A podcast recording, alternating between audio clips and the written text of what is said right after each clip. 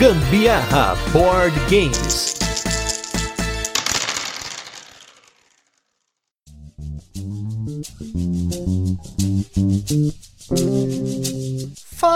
Galera, beleza? Aqui é Gustavo Lopes, Gambiarra Board Games, e hoje nós estamos aqui com um turno de comentários nos bastidores especial para a Spiel Digital 2020. Olha só que bacana, estamos participando aí, para quem está ouvindo esse cast no presente, da Spiel Digital, a grande feira de Essen que está acontecendo online agora no ano de 2020, a Spiel Digital. Então esse é um conteúdo aqui está sendo feito especialmente para essa feira online. E hoje a gente vai contar um pouquinho aqui da história, um pouquinho dos bastidores do maior site da América Latina de jogos de tabuleiro, o site do qual a gente mais fala aqui nesse podcast. E por isso eu convidei aqui um dos caras por trás de toda essa plataforma que vocês usam, que é a Ludopedia. Eu estou hoje com Ricardo Gama. Tudo bem, Ricardo? Tudo jóia, tudo bom, pessoal? Beleza? Hoje a gente vai falar um pouquinho aqui, a gente chamou o Ricardo. Ricardo é um dos responsáveis, né, pela Ludopedia ou pelo Ludopedia, pela Ludopedia, se você estiver pensando na enciclopédia de jogos de tabuleiro da América Latina, ou pelo Ludopedia, o site, o portal, né? Ou Ludopédia ou Ludopad. É, agora vamos lá. Primeira coisa, vamos lá, Ricardo, ai, fala ai. pra gente como se fala o nome do site. Como você quiser, cara. Ou Ludopedia, ou Ludopédia, fica a gosto do cliente. Mas aí entre vocês aí, tem algum consenso? É uma confusão danada aqui. Todo mundo achando de qualquer jeito, depende do momento.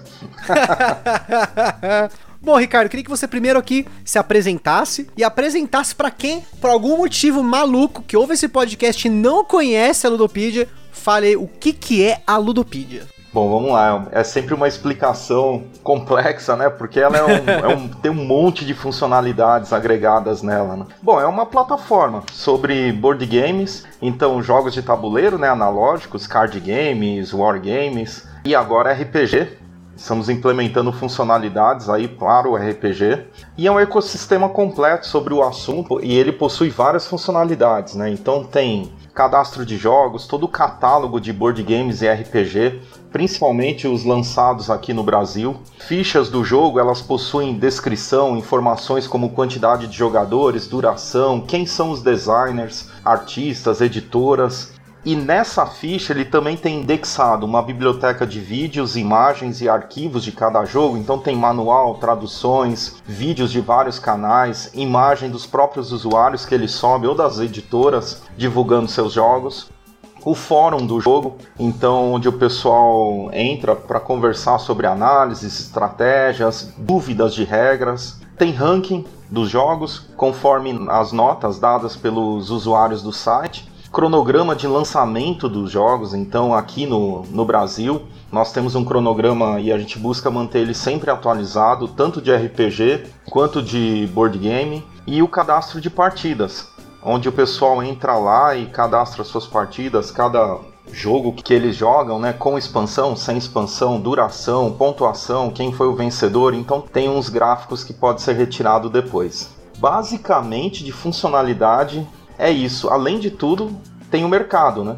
Então o mercado de novos jogos, é, eles lacrados via lojista ou jogos usados, que aí é uma venda entre, entre os próprios usuários, ou anúncio ou leilão. Então é isso. E como começou, como veio a ideia de criar esse mega site? Porque assim, hoje a Ludopedia é um site gigantesco, né? O cadastro, a base de dados que vocês têm, o volume de usuários, o volume de acessos que vocês têm hoje é muito grande. Mas lá atrás, eu, quando o hobby ainda estava em desenvolvimento, não se chamava nem Ludopedia, né? Era, tinha um outro nome. Então, contem pro pessoal como é que surgiu a ideia quem hoje faz parte aí do background, da, dos bastidores da Ludopedia que mantém esse site e como que começou, né? Acho que é bem bacana a gente entender, porque as origens da Ludopedia, ela casa muito com a origem do hobby aqui no Brasil, né? O crescimento do hobby aqui no Brasil, né?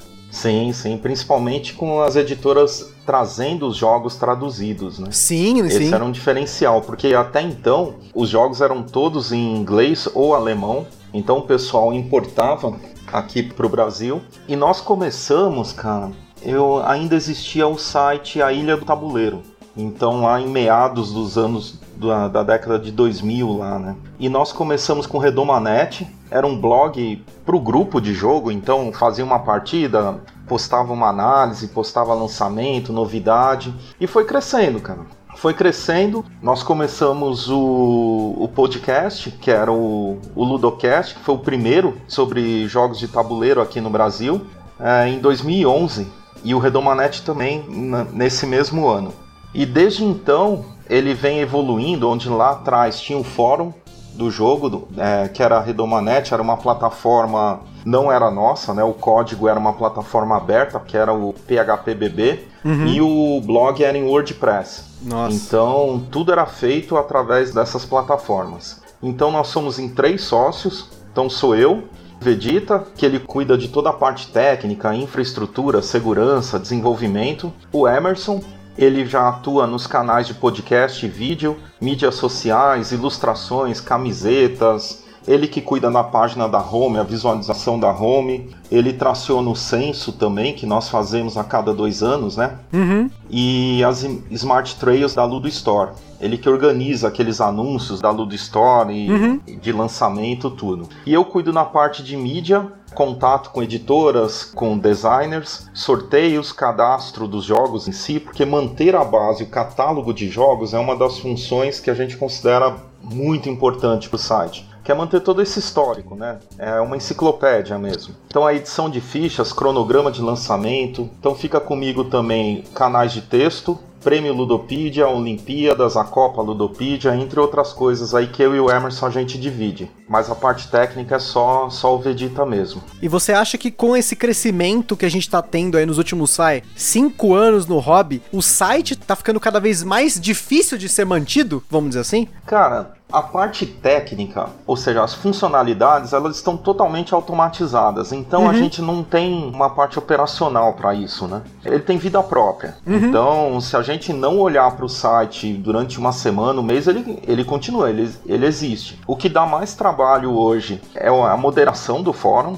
e toda a parte do Fale Conosco, né? Que é no, nosso atendimento ao cliente. Uhum. Então, para isso, nós expandimos a equipe. Então, tem um estagiário que trabalha com a gente que cuida só dessa parte de atendimento. E nós também temos uma, um contrato com outras pessoas que fazem as mídias sociais uhum. e a parte de novidade. Então essa é a equipe total aí da, da Ludopedia, né? E, e é bacana porque a Ludonews, né, para quem não conhece, além da Ludopedia ter o site, né, por exemplo, se você se inscrever, como é o meu caso, eu tô inscrito, meu e-mail lá, então a cada período de tempo eu recebo não apenas, né, um apanhado das notícias, mas também dentro do próprio portal você tem todo todo dia notícias e notícias, assim, novidades de Kickstarter estão sendo lá fora, de lançamentos. Isso é muito bacana, assim, ver que tem essa parte da Ludopedia de notícias. Acho que eu, eu, acompanho muita coisa por lá, né? É, muito legal. O trabalho que o pessoal tá fazendo aí, o Emerson e o próprio Zabuza, né, que tocam essa parte Ludo News, é muito bom. E até como o próprio Ricardo comentou, pessoal, o Ludocast, né? Se vocês ainda não ouviram aí. não, não faço. Não, não, não, não, não faz isso. tá lá na Ludopedia, dá pra ouvir aí. não, não, não, já tá aposentado, cara. Ó, vou te falar que o Paulo do Covil, quando eu gravei com ele aquele episódio sobre podcast, que a gente é. fez um, uma live, ele falava cada uns 15 minutos, volta no Ludocast, hein, ó. não, não faz isso, né? é, não, dá trabalho, né? Você, sa você sabe muito mais do que eu, que vocês têm bem mais tempo de podcast gravado do que eu tenho hoje, hein? Não, mas você tem muito mais episódios, né? O nosso é vergonhoso, cara. São o quê? 4 anos, 5 anos, 50 episódios só. Ah, mas a duração dos episódios ela é grande, é bem maior, na verdade né? É, Porque eu acho que vocês sentavam e assim, conversavam bastante sobre um assunto, né? É o Emerson, né? O Emerson fala muito, cara, pelo amor de Deus. Olha lá, ó. Ele, a gente chamou ele também pra Emerson. Se você tiver ouvindo, você devia estar tá aqui também, ó.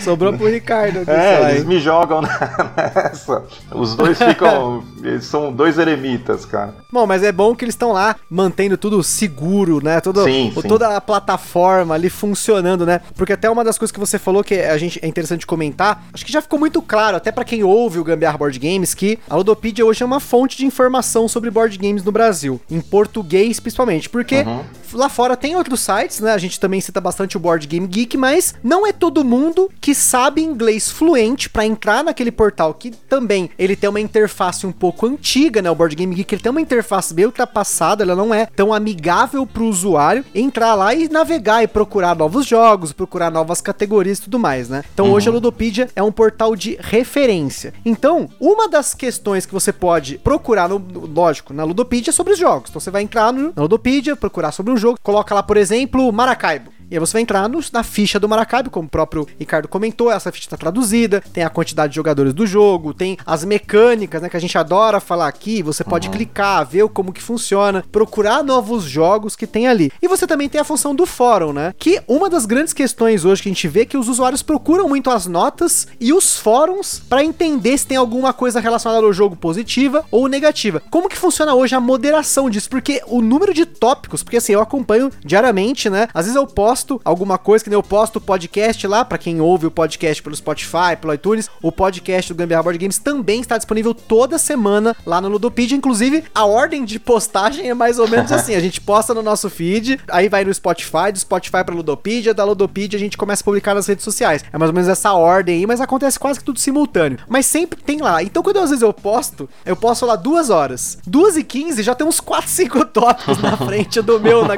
porque na, na página inicial da Ludopedia tem tem uma lista de tópicos, né? Porque querendo ou não, o post do podcast, ele é um post também do fórum, né? Acaba sendo tudo um grande fórum ali, né? Sim. Como que vocês conseguem monitorar tanta coisa hoje? E especialmente porque, como a gente estava até falando um pouquinho aqui antes nos bastidores aqui do podcast, a gente sabe que como qualquer comunidade, a gente tem pessoas que estão para ajudar e tem pessoas que estão ali para causar também. Né? Exatamente, exatamente. E tem mesmo, viu? Desde o Redomanete até os dias de hoje, é minoria, mas uhum. aqueles gatos pingados lá que chega como troll, né? Sim, sim. Putz, dá trabalho, viu? Dá trabalho. E a moderação, a gente avalia postagem a postagem e mensagens diretas né, entre os usuários. Nós avaliamos quando o bot identifica alguma palavra-chave ou quando existe alguma denúncia no Fale Conosco. Então aí a gente entra numa mensagem direta. Mas o fórum aberto, a moderação tem que olhar, cara, de hora em hora, todos os tópicos, não tem jeito. Você tem uma noção da quantidade de tópicos que é criada por dia? De tópicos? O, o dia que tem maior volume é segunda-feira. Nossa, segunda-feira? É, e aí o menor volume é sábado. Interessante, né? É. Eu imaginava que o final de semana era quando o pessoal entrava mais. Não, não. Final de semana, sábado é, o, é onde nós temos a menor quantidade de visualizações. Caramba! E aí começa a aumentar domingo, segunda é o pico, segunda e terça. Domingo à noite já, já tem muita visualização. Segunda, uhum. terça, aí quarta começa a diminuir até chegar no sábado. Legal. E assim vai. Mas ah, essa parte de moderação é complexa mesmo, porque tem políticas, né? Então a gente evita assuntos polêmicos, algum usuário tóxico, agressão entre usuários, assédio, enfim várias coisas que podem acontecer aí numa rede social, né? É, porque querendo ou não, a, a, o portal, como tem um fórum, ela é uma rede social. Eu mesmo, eu conheci pessoas dentro da Ludopedia, é, pessoas que eu, depois eu acabei, obviamente, num WhatsApp ali e tudo mais para trocar ideia, porque às vezes o usuário, o cara, ô, oh, nossa, né? Tô ouvindo o seu podcast, comentou lá, e aí, poxa, né? A gente acaba encontrando depois no, no WhatsApp para conversar, mas da mesma forma que você tem essa interação boa, você acaba tendo essa interação ruim, né? Sim, Infelizmente, né? É sempre os mesmos. Você vê um usuário novo, pode crer que foi um usuário que foi banido há uma semana, ele volta. Redomanete, pra quem quiser, tiver curiosidade, ele ainda tá no ar, né? Você consegue procurar o Redomanete na internet, né? É? Ainda o blog lá? Ah, não. Uhum. Aí, ó, as origens da Ludopedia ainda tá lá. Tanto que o último post, né, do Redomanete, ele fala que vocês estão mudando pra uma plataforma 2.0, né? Ah, é verdade. Então é bem bacana porque tá online pra quem quiser ver aí o, o, o passado aí Nossa da Ludopedia, ver como que ela evoluiu ah, até mano, hoje, não, né? Não, faz isso não. e falando um pouquinho sobre a parte das vendas, né, de trocas, né? Porque para quem já acompanha também o podcast, eu nunca vendi na Ludopedia, mas eu já comprei muitos jogos uhum. na Ludopedia, especialmente jogos usados, né? Ainda mais pensando agora que a gente tá tendo aí uma escassez de certos jogos por conta de tiragens do dólar, o Covid afetou um monte de coisa, né? Sim. Então a gente tá tendo tiragens um pouco menores, então a gente acaba procurando às vezes jogos antigos, né? Eu comprei muitos mesmo lá. Assim, pelo menos nessa pandemia eu acabei pegando vários lá lá, né? Uhum. Então, como que funciona hoje para vocês? Porque hoje, para quem não sabe, tanto a parte de leilões quanto a parte de vendas, você tem uma porcentagem, né, que fica para Ludopedia não apenas para manutenção do site, imagina para mais que para manter a plataforma é tem um custo, né? Exato. A gente sabe aqui porque o Gambiarra Board Games, ele é hospedado num servidor nosso. A gente paga por um servidor, não é barato esse servidor. Uhum. A gente paga por um valor para ter uma quantidade de gigas disponível, também para ter uma banda disponível lá e hospedar. Então hoje é tudo nosso porque é uma forma também da gente ter controle sobre os nossos arquivos e tudo mais. É uma dica aí para quem faz podcast ter também um pouco de controle, né? Apesar da Ludopedia também hospedar os podcasts, que é uma vantagem para quem quer entrar aí fazer podcast. Vocês hospedam também, né? Vocês têm uma parte para isso, né? Sim. Mas com relação ao que vocês recebem, porque hoje a Ludopedia ela tem essa parte dessa porcentagem que vocês recebem, tem anúncios e tem também o pessoal que é apoiador da Ludopedia, né? Eu, por exemplo, sou um apoiador da Ludopedia. Uma vez por mês ali, passa ali um valorzinho lá, às vezes é um cafezinho por mês que se você paga, né? Uhum. Para você ajudar a Ludopedia. Hoje, essa renda ela é suficiente para sustentar a Ludopedia e a estrutura de negócio que vocês têm ou vocês acabam investindo de certa forma do próprio bolso? Não, hoje a Ludopedia ela se autossustenta, né? Tanto na parte de apoiadores, que a nossa renda fixa é o que a gente consegue contar para o mês seguinte. É o garantido. A renda dos apoiadores é aquilo que a gente tem de garantido para o mês seguinte. E geralmente a gente usa essa renda para pagamento do servidor, de infraestrutura. Então a gente tem ainda desenvolvimentos acompanhando as atualizações de segurança, que é extremamente importante. Uhum. E como você falou, a Ludopedia ela hospeda gratuitamente podcasts. Tem um custo de storage aí grande, imagem, os arquivos, e isso cresce, né? Ele cresce exponencialmente aí mês a mês. Então, vira e mexe, a gente tem que subir uma máquina nova aqui na nossa cloud. E o que ajuda o pagamento da cloud é justamente os apoiadores. É lógico, tem um percentual muito grande que vem das comissões de venda. Então hoje nós temos dois tipos de comissão né, dois tipos de mercado, seja para anúncio, seja para leilão, que é aquele onde o vendedor ele faz a venda, o pagamento é totalmente combinado entre o comprador e o vendedor, a Ludopedia não entra nisso. Uhum. E aí o vendedor no final do mês ele tem um fechamento né, mensal, onde ele paga a comissão de forma posterior à venda. Então, durante esse fechamento, no fim do mês, a gente faz um cálculo para ele, emite um relatório e fala: ó, de tudo que você vendeu, a comissão aqui é 5%. Só que o que acontece nesse modelo né, de arrecadação nosso, de faturamento da Ludopedia, o número de inadimplentes aumentou muito esse ano. Caramba! É, a gente chega a ter 40% de inadimplência. Ô louco! Então não compensa para a Ludopedia manter esse tipo de venda, né? Da, uhum. da comissão posterior. Porque, cara, aí você vai bloqueia o usuário, depois de um tempo com o usuário devendo para a Ludopedia, ele tem o bloqueio do usuário dele. A pessoa vai, cria um novo usuário e começa tudo de novo, entendeu? Então é o mesmo usuário com CPF falso criando. Então a gente tá, tá cercando essa, essa prática, essa má prática, né? Uhum. Para poder a gente conseguir sobreviver, porque nós temos contador também, então tem uma série de despesas, aí tem funcionário, tem estagiário, tem as mídias sociais que a gente paga também no mês. E a Ludo Store nada mais é do que o pagamento via boleto ou cartão de crédito. São opções melhores para o comprador, né? Porque ele não precisa transferir o dinheiro direto para um vendedor, para alguém que ele não conhece, ele passa pelo site. Então ele faz o pagamento via boleto, faz o pagamento via cartão de crédito em até 12 vezes e é pagamento seguro, ou seja, o vendedor só vai receber o dinheiro depois que o produto chegar na casa do comprador. Tipo um mercado livre, Exatamente. né? Vamos dizer assim, né? É o mercado pago, né? Aquele modelo de mercado pago. Sim, sim. Então, para o comprador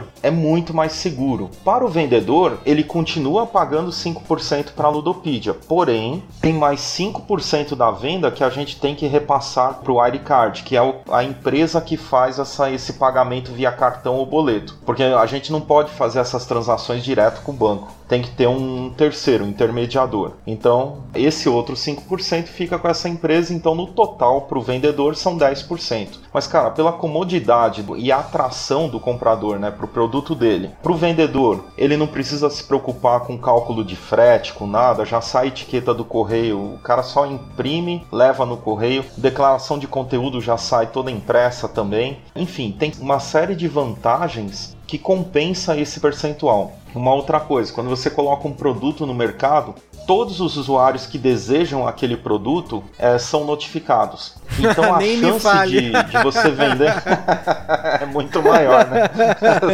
Com certeza. Você já disputou o produto? Meu Deus do céu. Quem acompanha o podcast sabe quantos leilões eu perdi, quantas vezes eu já tentei. Cara, eu tenho uma história muito bacana que uma vez eu ia gravar um podcast que já saiu já, que foi o top 5 jogos solo, com é. o Alan e com o Edu do Jogada Histórica. E aí, apareceu um Cooper Island que eu queria comprar. Ele deu uma, eu vi a notificação na Ludopedia, uhum. falei, opa, pera aí, tem um, um Cooper Island aqui. Eu vi o preço, falei, legal. Eu saí, fui tomar uma água, no que eu voltei, cliquei para comprar, subiu o anúncio, alguém comprou, falei, pelo amor de Deus, gente, como que os caras conseguiram comprar tão rápido? Como e, assim? Cara, e, e se o preço tiver ok, é muito rápido a venda. É muito rápido, cara. É muito rápido mesmo, assim. Eu já vi. Teve uma época que eu tava procurando um Mombasa uhum. que se aparecia para vender e ele tava abaixo de 350 reais, ele sumia. Ele, ele pipocava, eu clicava, já não tinha mais. É aí verdade. eu clicava e já não tinha mais. Cara, esse, essas notificações aí é, é pra dar aquela ataque cardíaco. E se para quem, né, tá procurando, por exemplo, um banquete Odin, que é o meu caso, é um dos jogos que eu tô procurando recentemente. Uhum. Cara, o que tem de anúncio de leilão, que eu, eu já nem vejo vejo, mas eu, te, eu tô até pensando em tirar da minha wishlist lá da Ludopedia, porque toda vez eu vejo e falei, meu Deus, esse leilão vai... Porque para quem acompanha uh, a Ludopedia, né, e esses leilões, né, ultimamente, eu não sei se vocês têm essa visão, vocês têm os dados aí, né, a Big Data, né, uhum. para vocês fazerem análises, né, mas ultimamente a minha impressão é que a maior parte dos leilões desses jogos que estão esgotados, e até eram jogos que não vendiam tanto há dois, três anos atrás, Cara, eles estão chegando nos valores assim que é impressionante. Realmente, é. assim, eu não sei o que aconteceu com o mercado. é, o mercado de usado, ele mesmo se. Como é que fala? Ele se ajusta, né? Porque se você coloca um produto com um valor muito acima ou muito caro, você não vai vender. Não vai vender esse produto. Só que se tem a venda, o preço se estabiliza naquele valor alto, né? Não tem jeito. E aí, sim, até para os vendedores medirem, ter um termômetro de como está o valor dos jogos que eles estão vendendo, é isso. Você coloca um, um, produto no mercado, cara, ele não vendeu em uma semana, duas semanas, teu valor tá alto. Teu valor tá alto. Porque se o valor tiver ok, ele vende muito rápido muito rápido, é de minutos, dependendo da, da procura também, né? Mas tem sim, jogo sim. que eu coloquei aqui, um jogo usado a 20% abaixo do valor dele de loja, né? Dele lacrado. Ah, vendeu em um minuto. É, é, é impressionante, não era nem um jogo, assim, bastante procurado. Tem muita procura, tem muita procura.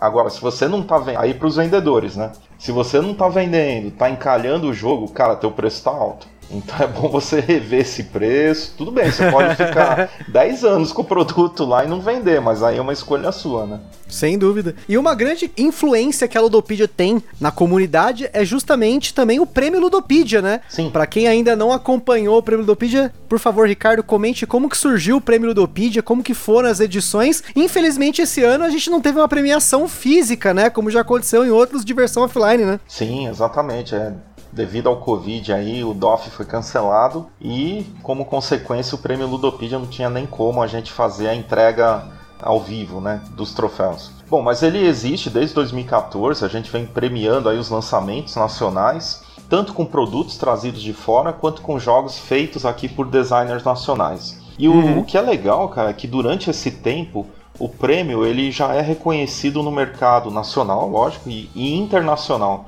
Então até do trabalho das próprias editoras, não só as que vencem, tá? Mas os jogos indicados, a gente também fornece selos e certificados em inglês e o pessoal leva lá para fora. Então faz barulho, tá fazendo barulho. Se eu não me engano, é o único prêmio do hemisfério sul. Pelo menos eu vi um, um mapeamento de prêmios de board game no BGG e até o ano passado era único, a única premiação do Hemisfério Sul. Eu não sei se esse ano surgiram outras, mas uhum. até o ano passado era aqui no Brasil, o Brasil representado lá pelo Prêmio Ludopedia. Isso é muito bacana, cara, porque as editoras veem essa premiação, essa participação né, do, da comunidade aqui, e é bom para os negócios, porque fala, ó, tem um mercado aquecido lá no Brasil. A gente pode investir ou, ou disponibilizar licenças aí para as editoras traduzirem os jogos e lançarem aqui.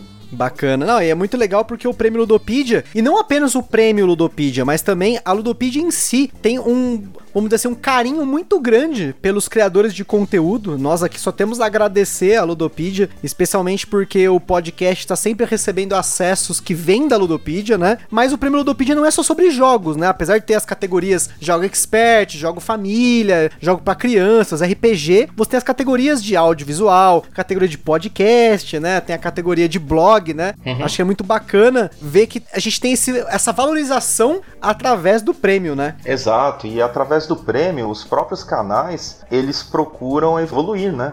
Então, se você pega um canal que começou em 2011, 2012, até para a sobrevivência dele, ele teve que acompanhar as novas tecnologias, as novas mídias, ter uma, uma no, um novo tipo de comunicação conforme o nicho ele, ele vai se reinventando. Então, a premiação, você acompanha a história do board game no Brasil, incluindo a história dos canais, de os geradores de conteúdo desse nicho. Então você vê a evolução desses canais. É só pegar lá a lista dos ganhadores de 2014 para cá e ali tá contada, tá contada a nossa história. Isso é muito legal, muito bacana. É, porque vai, como tudo na Ludopedia fica registrado, né? Então, para quem quiser, tiver curiosidade de olhar, tem uma categoria de posts lá no Ludopedia que é só sobre o prêmio Ludopedia, né? Acho que na verdade na tela inicial da Ludopedia acho que tem praticamente tudo que é muito interessante para quem tá começando no hobby, né? Uhum. Porque você tem uma curadoria de informações sobre jogos para iniciantes, jogos experts, dicas, RPG, né? Porque não é só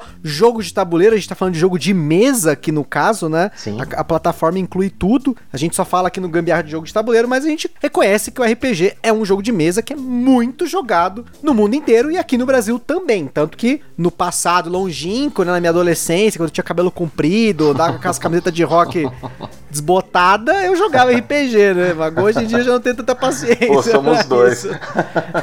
Mas eu tenho, eu tenho paciência e eu gosto, adoro RPG, cara e aí, no caso, você tem hoje essas informações também, então, para quem quiser, tiver interesse em procurar um pouquinho mais sobre esse histórico, né? Sobre essas curiosidades aí da Ludopedia, tenha muito bem separado na tela inicial. E aí, ô Ricardo, queria que você contasse aí o, quais são os planos para a Ludopedia para o futuro, né? Ainda mais agora que o hobby está crescendo no Brasil, o que, que tem aí preparado para nós aí, criadores de conteúdo, usuários, jogadores, o que, que vocês estão planejando para o site, né? Para os próximos anos, vamos dizer assim. Cara, quando virou para 2020, né, a gente montou o nosso planejamento e dentre as funcionalidades que a gente ia lançar estaria o app da Ludopedia e a disponibilização de APIs né, de forma aberta até para desenvolvedores usarem a base de dados da Ludopedia para criarem outros aplicativos. Cara, mas com o Covid e com toda essa situação de 2020, a gente teve que parar com todo o nosso planejamento até para entender como que o mercado ia prosseguir, como que a gente ia conseguir ter esse faturamento, enfim. Porque isso é um investimento, né? um investimento bem pesado então, para desenvolvimento desse tipo de, de aplicativo. Então quebrou as pernas, cara. Agora para 2021 a gente vai ter que sentar de novo, ver se mantém esse planejamento que não foi feito em 2020. Uhum. Enfim, ver qual que é o direcionamento para 2021 porque quebrou, quebrou muito, principalmente os meses de março e abril, que foi o início da pandemia, né, do isolamento, assustou, porque o nosso faturamento caiu quase 50% assim, Nossa. nesses meses. E eu imagino como que deve ter sido para os lojistas, para as próprias editoras, né? Então foi um período aí de entender o mercado, como que ele ia atravessar toda essa, essa situação de 2020. Mas para 2021, vamos lá. É o aplicativo e as APIs. Temos outras coisas aqui ainda conversando, mas eu não posso abrir por enquanto. Né? Ah, ó, sem, sem spoilers, né? É. Bacana. E agora, antes da gente concluir, né? A gente falou muito sobre a Ludopedia, mas a gente não falou sobre vocês, sobre o Ricardo, sobre o Emerson, sobre o Vegeta, porque como tudo nesse hobby, né? Que é um hobby pequeno, vamos até hoje, né? Por mais que ele tenha crescido, ele ainda é um hobby de nicho. Tudo começa com uma paixão, né? A gente tem uma paixão pelos jogos de tabuleiro e acaba caindo nessa armadilha de querer fazer um monte de coisa, né? Fazer pelo hobby, né? Produzir para o hobby, né? Então eu queria que você comentasse primeiro como que você conheceu o Emerson e o Vegeta, como que surgiu essa tríade aí que hoje faz parte, né, da Ludopedia e vocês como jogadores, né? Imagino, eu não sei, né? Eu tô chutando jogando. Imagino que vocês tenham se conhecido primeiro como jogadores. Sim, claro. Na realidade, assim, os três patetas, né? Você fala. tá bom. então, eu conheço o Emerson porque nós trabalhamos junto. Nós não trabalhamos na Ludopedia 100%, é nosso plano B, né? Então, eu, Emerson Vegeta, nós somos da área de TI e eu trabalho com o Emerson até hoje. Mas o, eu conheci o Emerson em 2005, na empresa onde nós estamos até hoje. E a gente trabalha na mesma equipe, cara. Nós somos arquitetos de TI e a gente trabalha lado a lado, assim, desde lá de trás. E o Vegeta fez faculdade com o Emerson. Então eles estudaram juntos, o Vegeta não trabalhava com a gente, né? Mas ele já conhecia o Emerson da faculdade. E aí quando a gente descobriu o board game, eu chamei o Emerson para jogar em casa. Na realidade, a gente ia jogar cockpit com regras modernas, assim, a gente fez uma evolução nas regras do cockpit. E aí eu chamei o Emerson que a gente ia fazer um campeonato de construtores, tudo. E o Emerson trouxe o Vegeta. E aí uhum. que eu conheci, o, eu conheci o Vegeta. E os dois foram da mesma equipe, só brigavam, nem jogavam direito. É um brigando com o outro, era uma palhaçada. E, e, perderam no, no, cockpit. Se ele ouvir isso, ele vai ficar pé da vida porque eles falam que ganharam. Mas foi assim que a gente se conheceu. E, e depois a gente começou a gravar o Ludocast, né? E jogando muito, então a gente jogava, cara, pelo menos umas duas vezes no mês em 2011 lá e a frequência desse, desse grupo né, foi diminuindo conforme o, o, passar do tempo. Hoje a gente não joga, cara, a gente não joga junto há uns dois anos. Nossa, caramba, nem, nem aos Tabletopia, esses Nada, nada.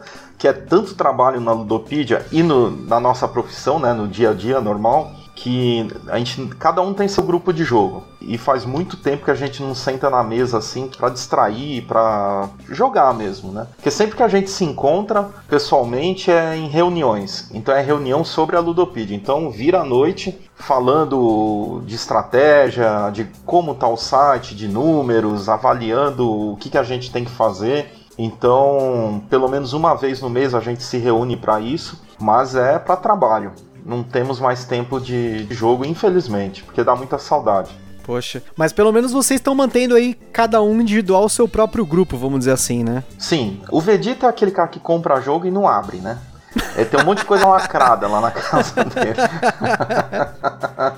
o Emerson já abre os jogos que ele compra. Que bom. E eu tenho um grupo ativo que eu jogo na, com minha família, né? Uhum. Então é, é, tranquilo, a gente sempre joga, pelo menos uma vez a cada duas semanas. A gente abre alguma coisa na mesa assim, coloca alguma coisa na mesa para jogar. Mas é isso, cara. Infelizmente a gente não tá conseguindo esse tempo para nós, né? Mas tá valendo, tá valendo, porque quando a gente começou a Ludopedia, a gente queria fazer um site para os jogadores. E nós éramos jogadores, então a gente usava o site, a gente sabia uhum. o que faltava, o que era legal. Então era uma demanda nossa mesmo, né? Então isso que ajudou a, a evoluir a, a Ludopedia nesses anos todos.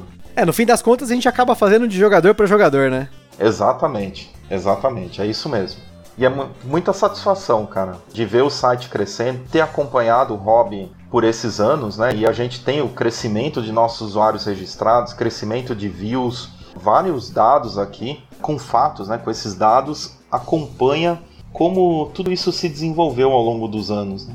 É muito, muito legal, muito interessante. E hoje em dia a Ludopedia ela tem mais de 5 milhões de views mensais. Caramba! Então é um número assim expressivo, né, para um site hoje. E é isso, cara. 26 mil jogos cadastrados. O mercado, mesmo com o Covid, com toda essa situação do Covid, nós tivemos 35% de aumento de pedidos de 2019 para 2020. Não terminamos o ano, né? A gente está em uhum. outubro uhum. agora, com toda essa situação da, da pandemia. Caramba, e é muito legal para quem acompanha também o censo Ludopedia, né? Os dados que a Ludopedia passa, até para nós criadores de conteúdo, né? O Fabrício do Aftermath era o que eu sempre acompanhei, ele fazendo análise, né, do uhum. censo Ludopedia, ele também acaba pegando algumas informações de lojistas para fazer assim um cruzamento, né? Porque uhum. muitos robistas usam a Ludopedia, né, como é o meu caso. Eu compro um jogo, eu coloco na Ludopedia que eu tenho. Eu joguei um uhum. jogo, eu marco lá que eu joguei. Mas a gente tem também o pessoal que compra jogos de forma casual, né? Especialmente jogos mais leves, né, os party games e tal, e não se cadastram lá. Mas é muito interessante ver o perfil do robista mesmo, do jogador, que acaba saindo desse senso, né? Exatamente. E Uma coisa bacana, para quem ouviu a origem do turno de comentários nos bastidores, que é uma série de podcasts que já tem um tempinho, que a gente não grava um episódio, estava marcado para gravar alguns, mas a gente acabou tendo alguns conflitos de agenda e a gente agora tá retomando pelo menos esse episódio especial aqui com o Ricardo, né? E lá atrás, o que começou todo esse cast foi uma palestra, não diria uma palestra, mas um evento